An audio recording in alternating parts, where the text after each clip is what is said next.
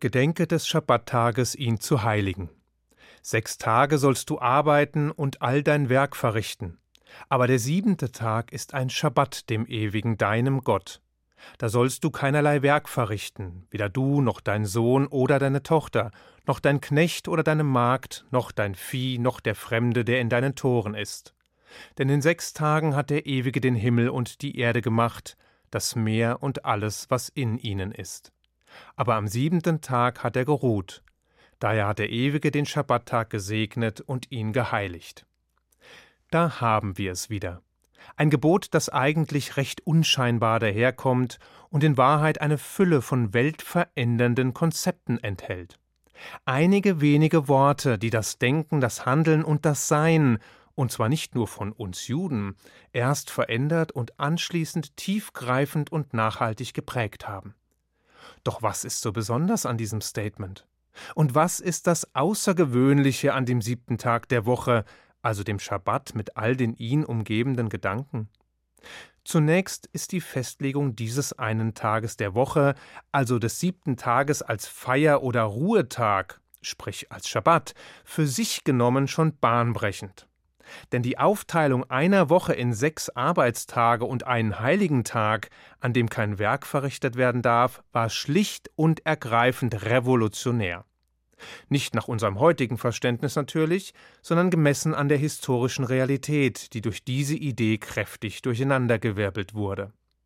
Wie Rabbiner Nachum Sana in seinem Torah-Kommentar ausführt, habe es vor gut 3300 Jahren nirgendwo auf der Welt die Idee eines wöchentlichen Ruhetages gegeben. Und selbst die Aufteilung der Woche in sieben Tage war bis dahin keineswegs selbstverständlich. Die Sumerer etwa zählten nur fünf Tage pro Woche.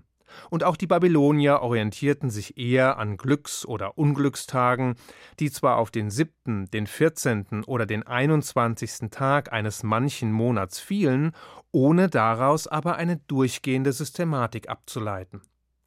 Die unabhängig von äußeren Einflüssen vorgenommene Aufteilung einer Woche in sieben Tage und die Festlegung eines speziellen Tages als sogenannter Ruhetag war dagegen vollkommen neu. Das ist übrigens auch ein Grund dafür, weshalb von allen zehn Geboten nur das vierte eine ausdrückliche Begründung enthält, nämlich den Verweis auf die göttliche Schöpfungsgeschichte. Es bedurfte dieser Erklärung, dieser Begründung, dieses Bezuges gerade deswegen, weil die Festlegung des Wochenzyklus mitsamt des heiligen siebten Tages historisch beispiellos war.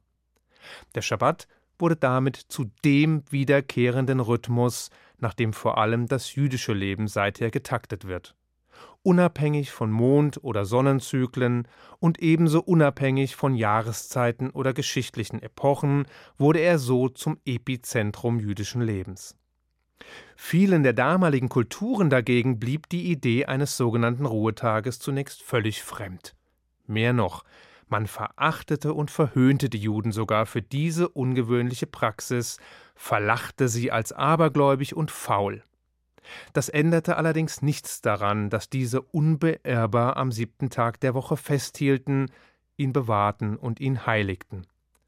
Der Schriftsteller Achat Ha'am schrieb deshalb, dass der Schabbat die Juden mehr gehalten habe als die Juden den Schabbat.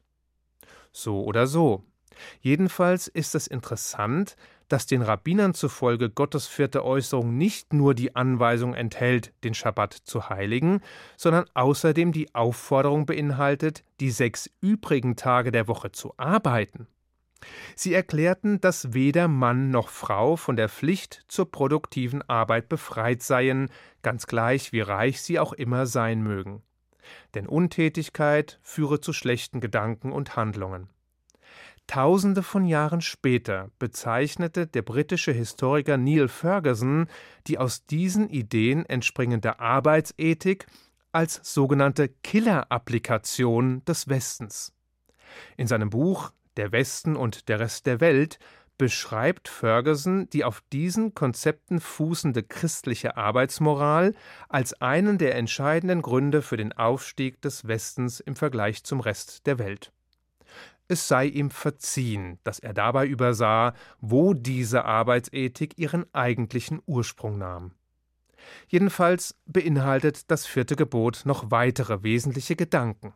Etwa die Anweisung, wonach nicht nur der Hausherr oder die Hausherrin am Schabbat kein Werk verrichten sollen, sondern auch die Kinder, Knechte, Mägde, wie auch der Fremde, ja sogar das Vieh in den Genuss der Schabbatruhe kommen müssen. Durch diese Vorschrift wurden sowohl sozial schwächer Gestellte mit einer unveräußerlichen Würde ausgestattet, als auch Nutztiere berücksichtigt. So wurden bereits vor tausenden von Jahren unsere Pflichten gegenüber unseren stummen tierischen Helfern im bedeutendsten Gesetzeskodex der westlichen Hemisphäre anerkannt. Die historischen Ursprünge eines Tierschutzgesetzes also. Noch vor den Nutztieren werden allerdings exemplarisch all diejenigen Menschen berücksichtigt, die in einer Gesellschaft als erstes unter die Räder kommen die aufgrund ihres Alters, ihrer beruflichen Position oder ihrer gesellschaftlichen Stellung nur allzu leicht ausgenutzt werden können, die am unteren Ende der Nahrungskette stehen und deshalb besonderen Schutzes bedürfen Kinder, Bedienstete und Fremde. Das vierte Gebot verlangt deshalb, dass auch sie nicht vergessen, nicht ausgebeutet, nicht entmenschlicht werden dürfen. Stattdessen verdienen sie Schutz, Anerkennung und Rücksichtnahme. Rabbiner Benno Jacob schrieb dazu: Der Schabbat ist eine grenzenlose Wohltat für die Menschheit und das größte Wunder der Religion. Nichts erscheint an sich einfacher als diese Einrichtung, am siebten Tag nach sechs Werktagen zu ruhen. Und doch ist kein Gesetzgeber der Welt auf diese Idee gekommen. Den Griechen und Römern war sie Gegenstand des Spottes, ein abergläubiger Brauch aber er verwischte mit einem Federstrich den Gegensatz zwischen unaufhörlich arbeitenden Sklaven und ihren Herren, die andauernd feiern dürfen. Nun haben wir zwar einiges über die Ideen erfahren, die in dem vierten Gebot enthalten sind. Was der Schabbat aber seinem Wesen nach ist und wie wir ihn begehen sollen, blieb bisher verborgen. Sicher, es ist der siebte Tag der Woche, es ist der sogenannte Ruhetag, doch was ist damit gemeint?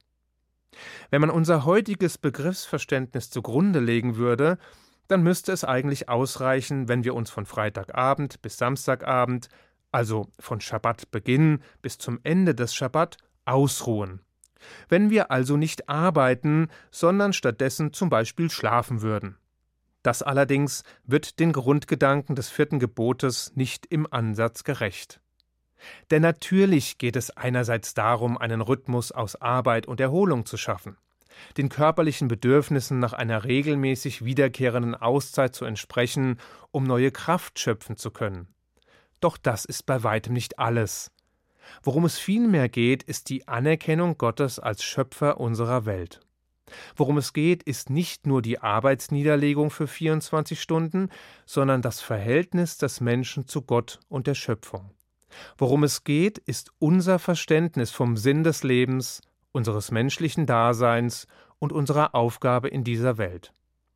Darum ist es uns geboten, den Schabbat zu heiligen, also einen Tag, eine Zeitperiode in besonderer Weise zu begehen, weil der Ewige höchst selbst eben diesen Tag zu etwas Besonderem gemacht hat, ihn dem Gewöhnlichen, dem Profanen entrissen hat und ihn gesegnet und geheiligt hat.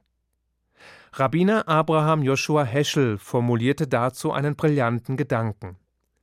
Die Bedeutung des Schabbat ist es, die Zeit zu feiern und nicht den Raum. Sechs Tage der Woche leben wir unter der Tyrannei der Dinge des Raumes. Am Schabbat versuchen wir, uns einzustimmen auf die Heiligung der Zeit. An diesem Tag müssen wir daher ebenso wie Gott darauf verzichten, schöpferisch tätig zu sein.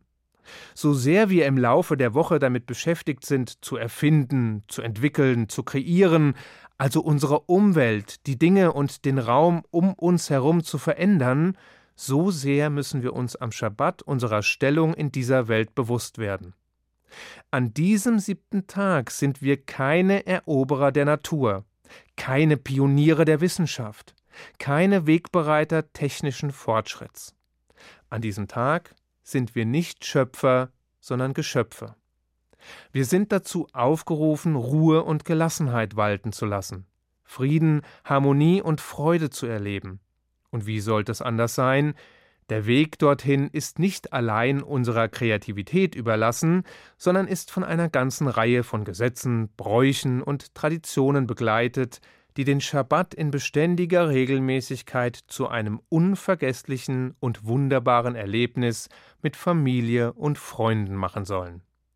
Heschel bezeichnete den Schabbat einst als Kathedrale der Zeit. Unsere Pflicht und unser Privileg ist es, Woche für Woche dort einzuziehen und die heilige Zeit zu erleben und zu gestalten. In Ruhe, in Harmonie, in Frieden und in Freude. Ich wünsche Ihnen einen guten Schabbat. Shabbat Shalom.